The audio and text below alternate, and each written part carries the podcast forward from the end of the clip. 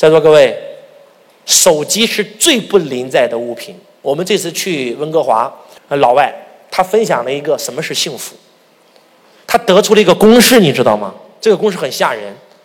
他说，你用手机的这个次数和频率跟幸福成反比。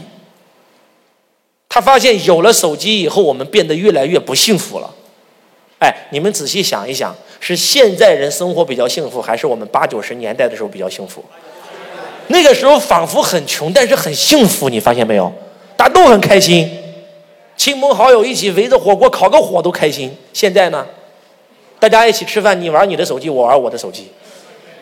哎，他真的发现玩手机的那个频率跟幸福成反比，而且我这次在在在这个加拿大。